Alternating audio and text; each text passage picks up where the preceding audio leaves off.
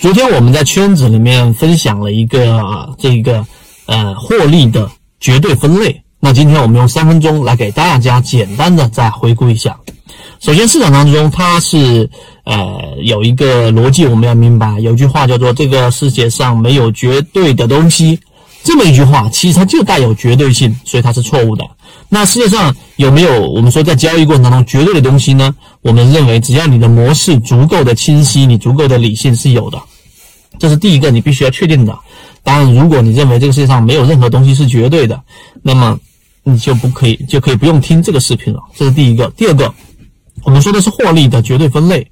那绝对分类里面，我们用的是缠论的这个框架。缠论里面，呃，大的内容我已经讲过很多遍了。例如说，怎么样看背驰，怎么样判断中枢，中枢跟中枢之间的一个量能到底是增加还是递减的，来判断一只个股上涨的动力多少和压力等等啊，这些是第二个。第三个就是级别，我们用不同的级别来判断一只个股。昨天我呃拿出来的内容，我认为是有实战意义的，就是第一个就是我们要。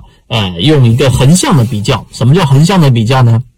就是你要把它归为两类，第一类就是中枢的上移，每一个中枢都是由高点当中的最低点和低点当中的最高点来构成的，这形成了一个中枢，这个中枢就是多空对抗的最关键的一个位置。当中枢突破之后，对吧？它回踩，如果说是回踩到中枢之内，这个在缠论里面叫第二类型买点，在次级别出现背离的情况之下。那么，如果它突破之后形成第二个中枢，也就是说突破上行这个过程当中，这个叫做中枢的上移，这是第一种类型。第二种类型就是突破之后，然后又回踩到中枢之内，重新构造了一个叫做震荡啊，就是第二种类型。一个是中枢的上移，第二个是中枢的这个震荡，这个你要明白。当这个明白之后，我们这说的是横向。第二个你要说的是纵向的理解，就是要开始分不同的级别去看了。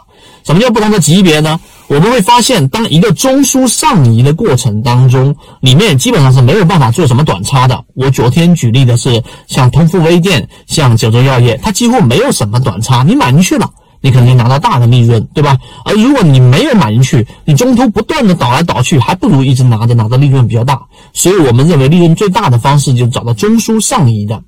纵向的理解是你要分级别去看。你很多人想说，哎，我用年限去选股，其实意义不大。你看美股市场，如果一个年限的中枢上移，它可能一个人一辈子都还没有办法去消耗完，这个周期非常长。所以我们要看的是什么呢？我们要去看的就是我们所说的中枢上移过程当中的级别要稍微小一些。你用到季线。可能一个季线的中枢上移，中枢上移这个概念，我们在缠论的课程里面也给大家去提到过。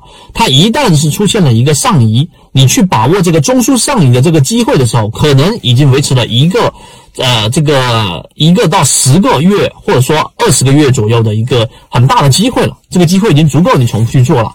这也是之前我们把握到长庄个股的一个把握的一个技巧。所以今天我们提出这个概念，让大家知道两个核心重点。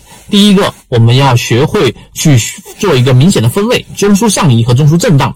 震荡做短差，想办法用我们前面说的背驰和第一类型、第二类型买卖点来把成本做到零。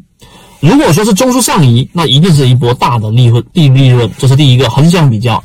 第二个纵向比较，你要学会分周期去看。建议大家可以通过季线、月线、周线来进行选股，日线来进行操作。那么这种选股方式呢，实际上它就能够从纵向的角度，我们找到一个大级别的中枢上移，从中去拿到一个比较好的利润。所以昨天我们把这个获利的绝对分类给大家去说了一说，希望对大家来说有所帮助。当然，每一个框架它都有一个很细的细节。昨天我补充一下，我还提到了，就是我们。要跳脱出来我们原来的这个事物的这个框架，你才能看清楚里面内部的结构。而如果你一直待在这个框架里面，就是一直看日线级别，它里面确实很复杂，并且你也永远理解不了。希望今天我们讲的这个绝对分类对你来说有所帮助，和你一起终身进化。